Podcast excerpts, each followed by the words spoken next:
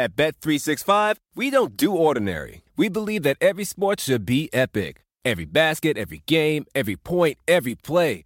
From the moments that are legendary to the ones that fly under the radar. Whether it's a three pointer at the buzzer to tie the game or a player that goes two for two at the foul line. Whatever the sport, whatever the moment. It's never ordinary at Bet365.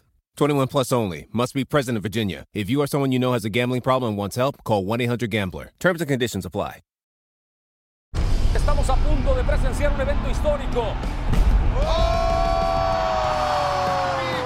¡Qué locao impresionante! Y así, así, así, se reitera como campeón. ¡Qué locura!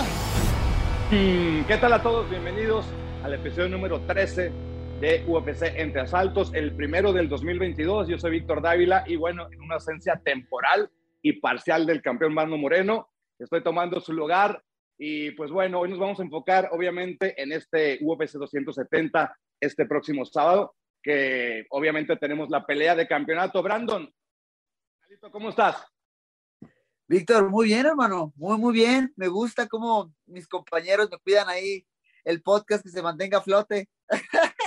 Estoy en piloto automático, nada más, carnal. Y te digo la neta, me da poquita vergüenza eh, molestarte cerca de la pelea.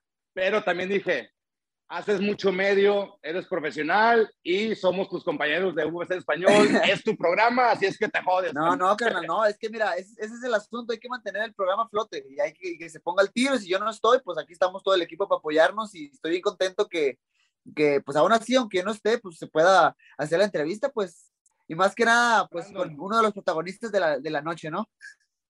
Ándale, pues vamos a platicar qué te parece el tiempo es oro y más en campamento de campeonato.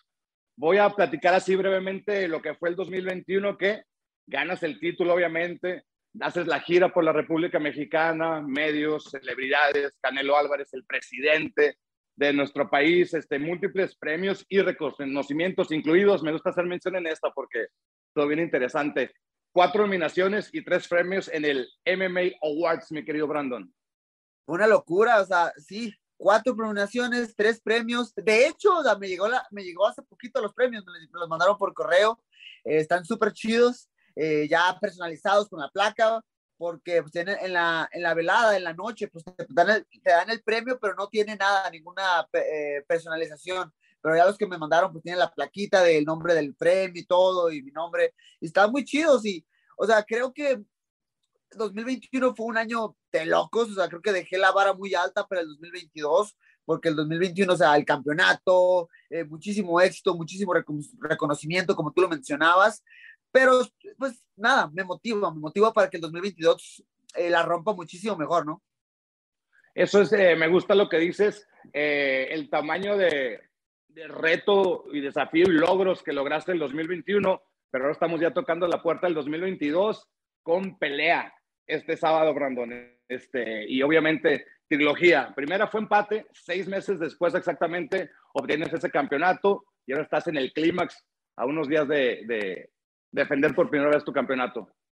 Sí, o sea, originalmente habían pactado esta pelea para diciembre, pero creo que el mercado de Anaheim necesitaba una pelea donde eh, alguien pudiera representar las raíces mexicanas como lo, como lo hago yo, ¿no? Y, y mira, la parte, ya lo había dicho antes, pero la parte competitiva de mí mismo me decía así como que, maldita sea, tengo que esperar un mes más para pelear de diciembre a enero. Pero yo creo que o sea, el hecho de saber dónde era Anaheim, todo el público mexicano, toda la gente latina que, que va a estar esa noche apoyándome, estoy bien seguro de eso, eh, pues me motivó mucho, ¿no? Y digo, ¿sabes qué? Pues hay que darle, enero es una buena fecha también. Es una buena fecha y una concentración importante también de, de la raza, ¿no? De mexicanos que estarán ahí seguramente apoyándote. Pero te quiero preguntar, este campamento, oh, la mala suerte, o no sé si sea buena suerte, depende cómo lo veas, ¿verdad? Que fueron épocas navideñas y, de, navideñas y decembrinas, carnal. Entonces, ¿qué tan difícil fue ese campamento entre Vegas y Tijuana y cuando se atraviesan las cenas de, Navidad y todo ese rollo? Güey, pues, o sea, de hecho, o sea, es, el, es la primera vez que me toca hacer campamento en plenas fiestas. O sea, siempre me había tocado de que pelear eh, 4 de diciembre, 12 de diciembre, cosas, ¿sí me entiendes? peleas, pase lo que pase, vas y festejas ya con tu familia a gusto, cómodamente. Pero nada, o sea, Navidad fue viernes, eh, bueno, Nochebuena fue viernes, después sábado, Navidad. Yo me acuerdo que yo sábado en la mañana, a 8 de la mañana tenía que entrenar. Yo tenía entrenamientos ahora, entonces era levantarme temprano Navidad, después de haber pasado, sí me desvelé poquito porque abrí los regalos con mis, con mis niñas, pero la siguiente, al siguiente día, en la mañana, me desperté temprano, me fui a entrenar y, y imagínate, toda la ciudad muerta, no había nadie, no había tráfico, parecía cada película de zombies literal, ¿no? Eh, güey, no te lo voy a negar, fue difícil, o sea, mantener la dieta, o sea, no te voy a negar que sí comí poquito, pero es nada, o sea, no comí prácticamente nada a comparación de lo que usualmente eh, suelo hacerlo en estas fiestas. ¿Le pegaste a los tamales o no? La neta. Sí, sí, no, definitivamente sí. O sea, yo mantuve un plan específicamente ese, esa semana. Dije, ¿sabes qué? Voy a apretar bien duro la dieta esta semana porque el, el, fin de semana sí voy a comer poquito. Entonces apreté, llegué a un cierto peso que yo quería llegar para, estar, para sentirme cómodo y nada, comí poquito, muy, muy poquito el, el, el viernes de Nochebuena. Eh, pero bueno, nada, o sea, creo que es el estar con la familia. ¿Qué disfrutas o qué comes tradicionalmente en las otras navidades que esta vez no comiste? ¿O de tomos comiste de todo? Mira, no es lo que comí, es la cantidad. ya lo bajaste, ahorita te ves a toda madre hace mucho tiempo, ya, pero estoy... la cantidad, ¿te marraneaste o qué? O sea, por lo general siempre es como que como como loco, o sea, sin freno. A mí me encanta comer. Yo siempre he sido muy, trato, he sido muy honesto con la gente, a pesar de que soy un atleta profesional y que, que me cuido constantemente. Cuando puedo comer, lo hago sin ningún apuro porque sé que, que son mis tiempos para hacerlo y, y lo hago. Pero no, ahorita estuvo súper triste en ese aspecto. Y, y, en regalos, algo, algo que te haya puesto contento, uno que te dijiste, ah, este estuvo bien chingón. Este Mira, mi esposa me regaló. ¿Y quién te lo dio? Mi esposa me regaló este. No sé mucho de esas madres, pero se ve chingón. Es el, es el batimóvil blindado de Batman de las películas de Dark Knight. Y ahí la lleva. ¿Vas a hacer el open box ese que abres la caja y vas diciendo todo el rollo o no? Ahí la llevamos, todavía le, todavía le falta mucho, pero ahí lo llevamos. Ah, ya. Y la caja se le maltrató porque le cayó agua de lluvia, pero pues aquí está.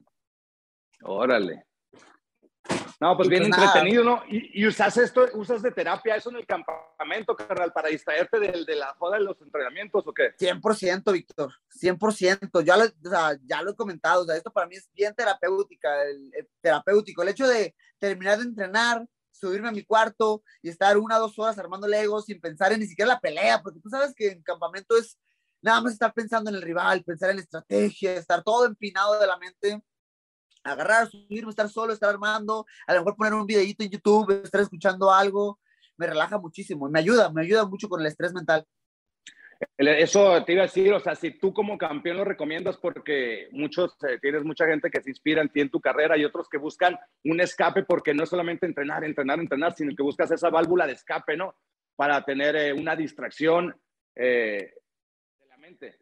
Mira, yo creo que tener un, un hobby es saludable. O sea, obviamente depende de qué hobby, ¿no?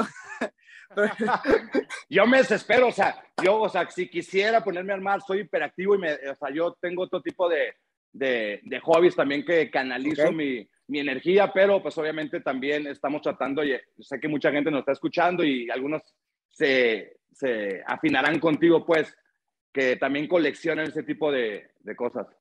Mira, lo mío es el coleccionismo, lo mío es, es, armar legos, pero otras personas puede ser, no sé, algún deporte o no lo sé, miles de cosas. Entonces, eh, yo lo utilizo como válvula de escape, como tú lo mencionas, y pues sí, yo lo recomendaría 100% que cada quien tuviera un, un, hobby en el cual te ayuda a salirte de, de tu rutina diaria un poquito.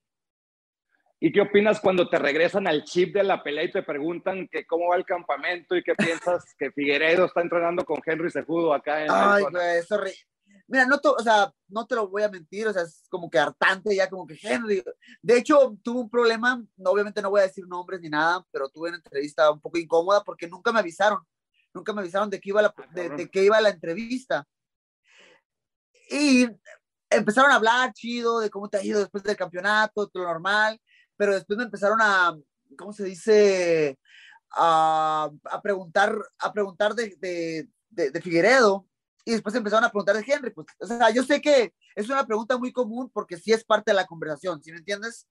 Pero después empezaron dos, tres, cuatro, cinco preguntas seguidas de Henry. Como hey, ¿qué está pasando? O sea, les dije, hey, ¿qué, qué, qué, sucede aquí? Este, pero bueno, fueron ciertos malentendidos, todo, todo bien con ellos. Y, y, y, nada, o sea, al final del día es parte de, la vez pasada igual, o sea, la vez pasada Davidson estaba de que no, que ahora sí, que la vez pasada corté muy mal y que me enfermé del estómago, pero ahora sí te voy, le voy a cortar la cabeza. Siempre es lo mismo con él, siempre es lo mismo, siempre está enojado, siempre me va, ah, siempre ahora sí me va a noquear, siempre ahora sí ya me va a sorprender. No sé. Yo te digo la neta, esa pregunta a mí también me pone en un, en un papel incómodo y tú lo sabes porque la relación que tengo, tenía con Henry, este, y obviamente el respeto que te...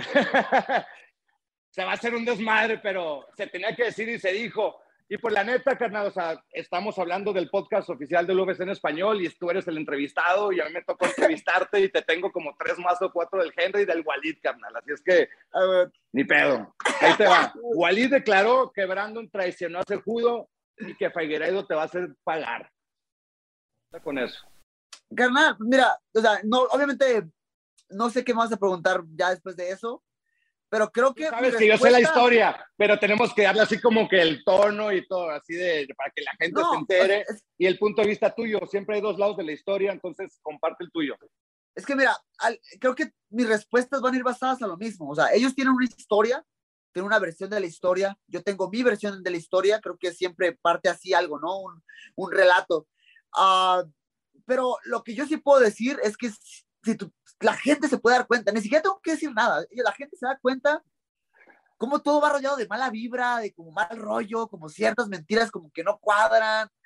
No sé si tratan de como de motivarse para seguir adelante en esto, no lo sé. El caso es que Vamos a purificar esta madre, vamos a purificar esta madre porque también yo siento esa, o sea, sí se siente esa mala vibra. Y hay un desmadre mediático y bueno, eso digamos ya acá quien toma sus decisiones, de quién apoya y ya la experiencia el tiempo dirá si estaba acertado o no, pero ahora te vamos a platicar del aspecto técnico.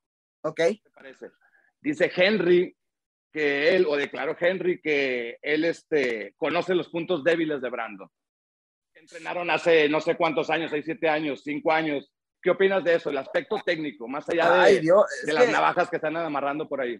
Mira, es que imagínate, Víctor, la última vez que entrenamos juntos fue en 2016 bueno, ese es buen dato. Dato 2016, la última vez que entrenaron juntos. 17, 18, 19, 20, 25 años. Hace cinco años. Yo hasta barba, hasta barba me creció en los últimos cinco años, carnal. A mí también, me, creció bello por muchos lados de mi cuerpo. Peluche en el estuche. Desde, entonces, pues, no sé, no, sé de qué esté hablando, o sea, y me, dice, me hace raro, porque creo que él es un claro ejemplo de que los atletas evolucionan muchísimo y, él lo sabe. Se me hace muy poco inteligente decir que tiene las claves para vencerme, ya que pues, no me conozco, no, no me ha visto desde 2016, es una locura, pero está bien, te digo, todo, me imagino que todo parte de, jalar cierta motivación y de jalar ciertas válvulas en las cuales se puede agarrar para ir para adelante. Pues sí, y eh, regresando a la mala vibra, ¿lo consideras todavía tu amigo o no? Mira, la verdad es que yo creo que no. o sea, lo respeto. Yo te lo pregunté porque, digo, y lo dijimos al inicio de estas preguntas incómodas, que no creo que sean las últimas a dos días de la pelea porque estás rodeado de medios. Eres el campeón y ser campeón es una gran obligación y también tiene, perdón, una, tienes derechos, pero también obligaciones y estás rodeado de muchas cosas, incluyendo los medios y la gente que quiere saber las historias porque estamos hablando de peleas pero a veces se basa mucho en, oh, que el chisme dijo esto y qué dijo esto por acá. Y realmente a mí me incomoda un poco molestarte a dos días de la pelea, pero pues ya tenemos muchos años en esto y te estoy viendo cómo vas madurando como campeón y acostumbrarse a estar ahí en, el, en, en la mira de los, de los reflectores. Sí, no, mira, yo lo entiendo y la pregunta creo que sí es, es, es una pregunta válida mira, en este momento yo no lo considero más mi amigo, para serte muy sincero. Lo respeto mucho, no tengo ningún odio, no tengo ningún resentimiento, no tengo nada en contra de él realmente, o sea, porque quieras o no, independientemente de lo que está pasando ahorita, respeto mucho lo que hizo por mí en el pasado y, y, por eso hay, hay cierta admiración y respeto, ¿no? Pero fuera de ahí, creo que ahorita se está empeñando en, quitarle la comida a mi familia y, eso, pues, eso está muy feo. Eso está feo y, y, pues nada, es una persona más ya. No, es, no sé, hasta ahí queda. Cada peleador tiene su esencia, él tiene la suya, tú la tuya, en las esquinas respectivamente las suyas, este, y cada quien brilla con su respectiva luz propia. ¿Cómo va a jugar ese papel extra la raza en Anaheim, carnal? ¿Cómo en Phoenix, en Arizona? Cuando estuvimos en Arizona, que te convertiste en campeón, ahora estás en California, gran concentración, mucho mexicano, mucho latino, este, quizá mucho brasileño también. Güey, o sea, yo te lo comentaba, yo te lo comentaba al principio, yo no, o sea, yo creo que va a ser eh, igual o inclusive hasta más que en Arizona, en Anaheim es una locura la gente mexicana que hay ahí, hay muchísima gente, también Tijuana, de Anaheim, cruzas la frontera, si, si no hay tráfico, yo digo que en menos de dos horas llegas, entonces, hay mucha gente que está planeando viajar de Tijuana hasta, hasta Anaheim para ver el combate. Y eso me emociona mucho. Eh, te dijo, yo quería pelear en diciembre, UFC movió la pelea hasta enero, pero me dijeron que iba a ser en Anaheim. Dije, uff, sabes que ese es un muy buen lugar. O sea, ya me estoy, yo ya estoy visualizando todo, o sea, estoy visualizando la, la conferencia de prensa con toda la raza mexicana ahí, estoy eh, visualizando el apoyo de los latinos el día de la pelea y eso me emociona. Carnal, hay algo, algo que también estoy seguro que te emociona y son tus compañeros debutando esa misma noche, Genaro Valdés y Michael Morales.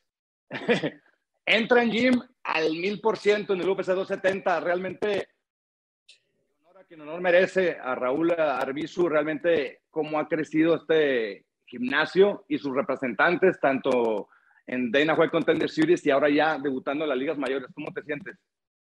No, me siento bien contento, me siento feliz. O sea, obviamente no, no quiero ponerme todo el crédito del mundo porque es de ellos, solamente creo que sí pude lograr una de mis metas eh, secundarias, el hecho de que UFC voltee de nuevo a ver a México como una potencia del deporte.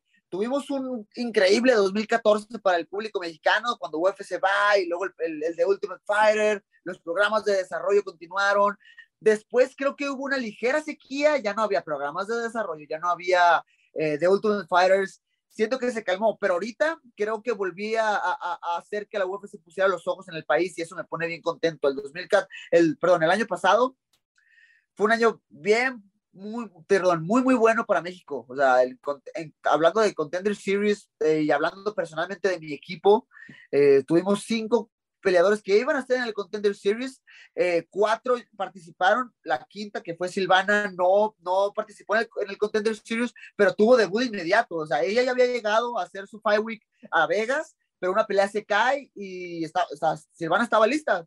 ¿Sabes qué? Pues nada más eh, ocupas cortar peso ya desde ahorita y vámonos. Eh, ella estaba lista. Entonces, fueron cinco en total. Todos, todos ganaron contrato y eso me pone bien contento. Ahorita vamos a ver debutar a, a, Michael y a Genaro en, la misma cartelera que yo. Otro motivo de, para estar contentos. Eh, Silvana va a tener su pelea. Ah, después va a pelear Marcelo Rojo en febrero. Nada, creo que estamos de fiesta, pero es una fiesta muy virtual porque pues es, es, más chinga todavía, ¿no? Los que están llegando y también los que no quitan el dedo del renglón, como Macio Fulen, que estuvo en la UFC de Ultimate Fighter, sale y al canijo lo veo pegadito contigo con el equipo. No deja de entrenar, mi respeto, le mando de hecho un saludo a Macio que lo veo ahí y no descarto la posibilidad de que pronto esté regreso porque la perseverancia es lo que cuenta mucho también aquí, ¿no? Yo creo que para Macio lo único es que le den la continuidad que se merece. O sea, ahorita él está, está, entrenando a tope. Él podría pelear también junto con nosotros fácilmente. O sea, está muy bien de peso, trae el cardio porque él se aventó conmigo todo el campamento prácticamente. Nada más es cuestión de que pueda agarrar cierta continuidad. Y bueno, yo creo que él está listo. O sea, ya, ya tiene 34, 35 años, pero creo que está en un punto de su carrera donde todavía lo puedo ver brillar eh, dentro de las artes marciales mixtas. Brandon, esto ya no lo quiero hacer más largo, ya compartiste con nosotros. Algo último que quieras mandar un mensaje, compartir algo que no sepan, porque es difícil, también te pedimos todos, algo que no sepan, está cabrón. Pero ya pasó el campamento, este sábado vas a estar ya peleando, defendiendo tu título por primera vez. ¿Cómo se siente? Nada, se siente increíble, se siente súper chido. Yo creo que desde que gané el cinturón, fue el hecho de plantearme nuevas metas, y, nuevas cosas para mantenerme enfocado, ¿no? Para empezar, yo hice todo lo posible para que este, este campamento de entrenamiento fuera igual o inclusive más, más fuerte que el pasado cuando gané el campeonato. Creo fielmente que lo logré. Creo que el campamento fue terrorífico. Tú tuviste la oportunidad de ver uno, uno, de, uno de nuestros días en Tijuana, fuiste para allá un día, eh, viste todo lo que, lo que conlleva, ¿no? Y luego el siguiente día, y luego desde temprano ir a correr, después la lucha, después lo que nos tocara en la tarde. Ah, fue un campamento bien duro. Creo que pagué el precio de nuevo para mantener ese campeonato y, de eso se va a estar tratando ahora. Seguir pagando el precio. Mucha gente cree, eh, independientemente del deporte, independientemente de lo que tú hagas, cree que cuando llegas hasta cierto tope de éxito, crees que ya, ya llegaste y ya no se ocupa pagar nada más. Lo que no, lo que no entienden es que el precio se tiene que pagar cada vez, siempre se tiene que pagar el precio porque híjole, la victoria y el éxito son de lo más infiel del mundo y se van en cuanto pueden. El clásico no es llegar, sino mantenerse, ¿no? Güey, o sea, ya estando aquí te das cuenta de lo que es eso, o sea, es mantenerse. Oye, Brandon, yo este, percibo, gente se identifica con mi comentario, madurez de tu parte, o sea, eres el chavo con su personalidad, este, pues muy así, pero te quiero preguntar a ti, ¿tú percibes madurez mental en el deporte. No te estoy hablando de la técnica, no te estoy hablando de estrategias, te estoy hablando de madurez mental en lidiar con medios, lidiar con la familia, lidiar con los pagos, los deportes, ta, ta, ta, ta, la entrevista. Esa madurez, carnal, se va, se va curtiendo. Yo creo, mira, te voy a dar un ejemplo muy, muy, muy claro que yo siempre tengo bien presente. Me acuerdo cuando peleé en contra de Sergio Petis en 2017 Ah, fue la primera vez que tenía tantos focos encima mío. Eh, me llevaron a México también a un tour de medios y tenía entrevistas, todo. Me acuerdo que cada miércoles era como una mini sesión de entrevistas, todos los miércoles, todos los miércoles iban a visitar al campamento que teníamos en Ciudad de México. Eh, y así, entrevistas por teléfono, videollamadas, todo ese tipo de cosas. Yo me acuerdo que llegué reventadísimo para la pelea en contra de Sergio Pettis, tanto física, tanto mental. Pero ya conforme fue pasando el tiempo, entendí que es lo que tiene que ser un campeón.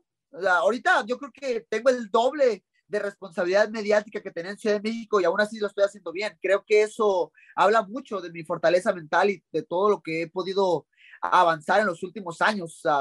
Como tú lo mencionas, la parte técnica es bien importante. Creo que sobra decir que he mostrado mi evolución dentro de las artes marciales mixtas, pero es cierto, o sea, tener la fortaleza mental para lidiar con todo, el, con el corte de peso y las entrevistas y el esto y, ir para allá y es difícil, pero creo que me siento bien listo y, tengo mucho apoyo, no estoy solo, o sea, es lo que hay que entender a veces, que puedes pedir ayuda, no estás solo, hay gente que te apoya, hay gente que te ayuda a empujarte, ¿no? A salir para enfrente y eso es importante también.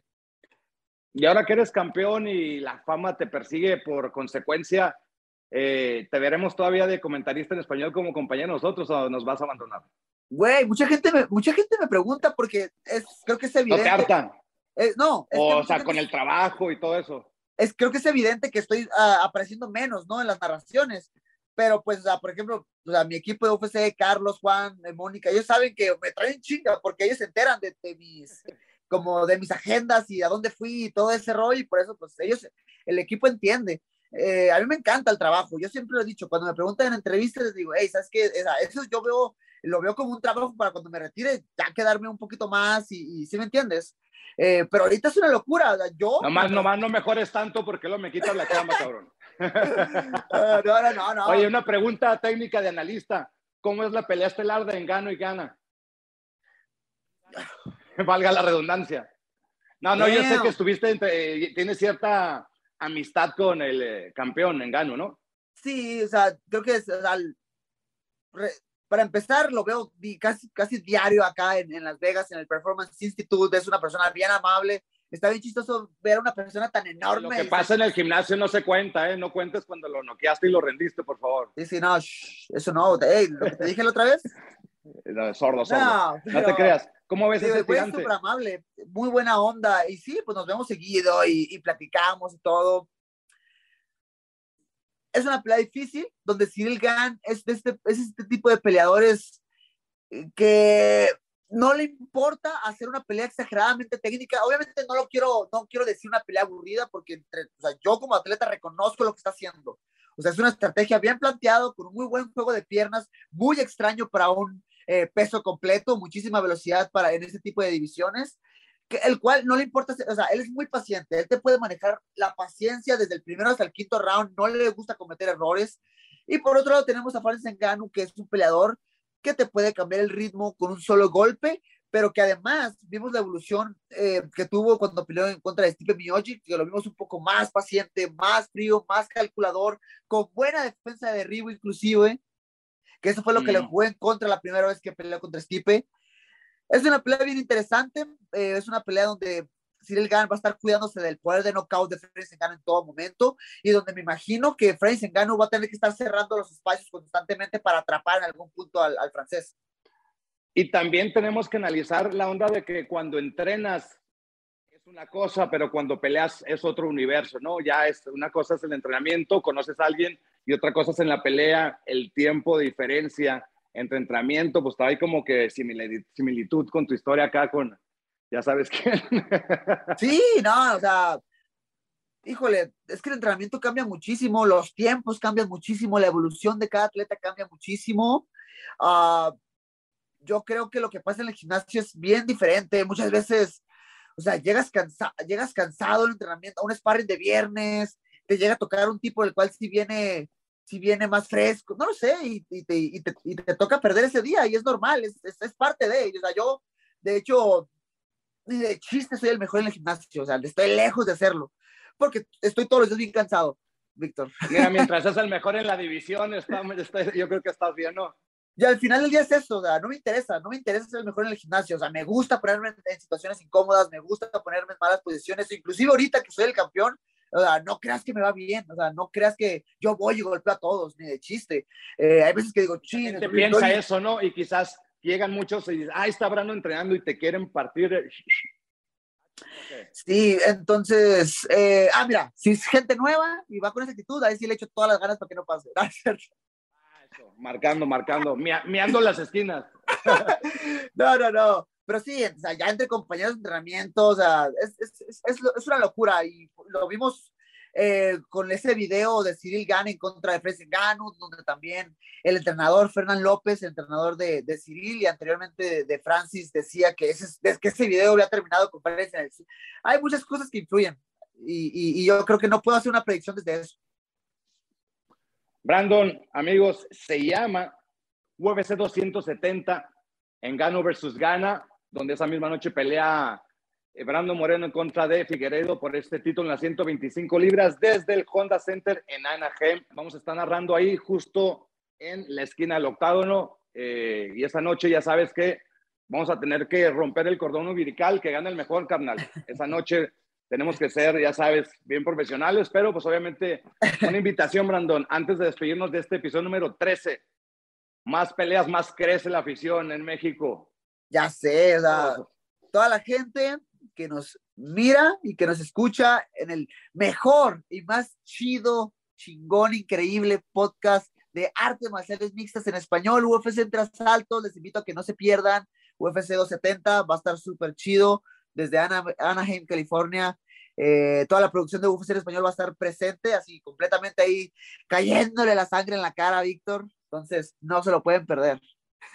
Lo van a poder ver en Estados Unidos. Si están en Estados Unidos, lo pueden ver a través de ESPN Plus. Si ustedes están en Latinoamérica, lo pueden ver a través de Five Pass y Star Plus.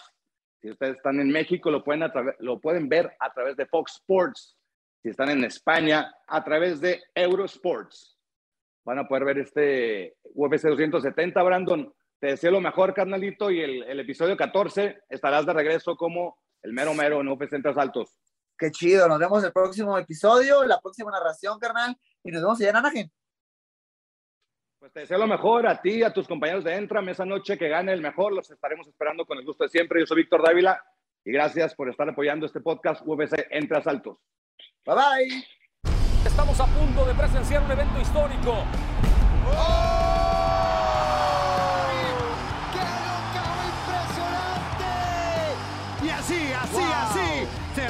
como campeón. ¡Qué locura!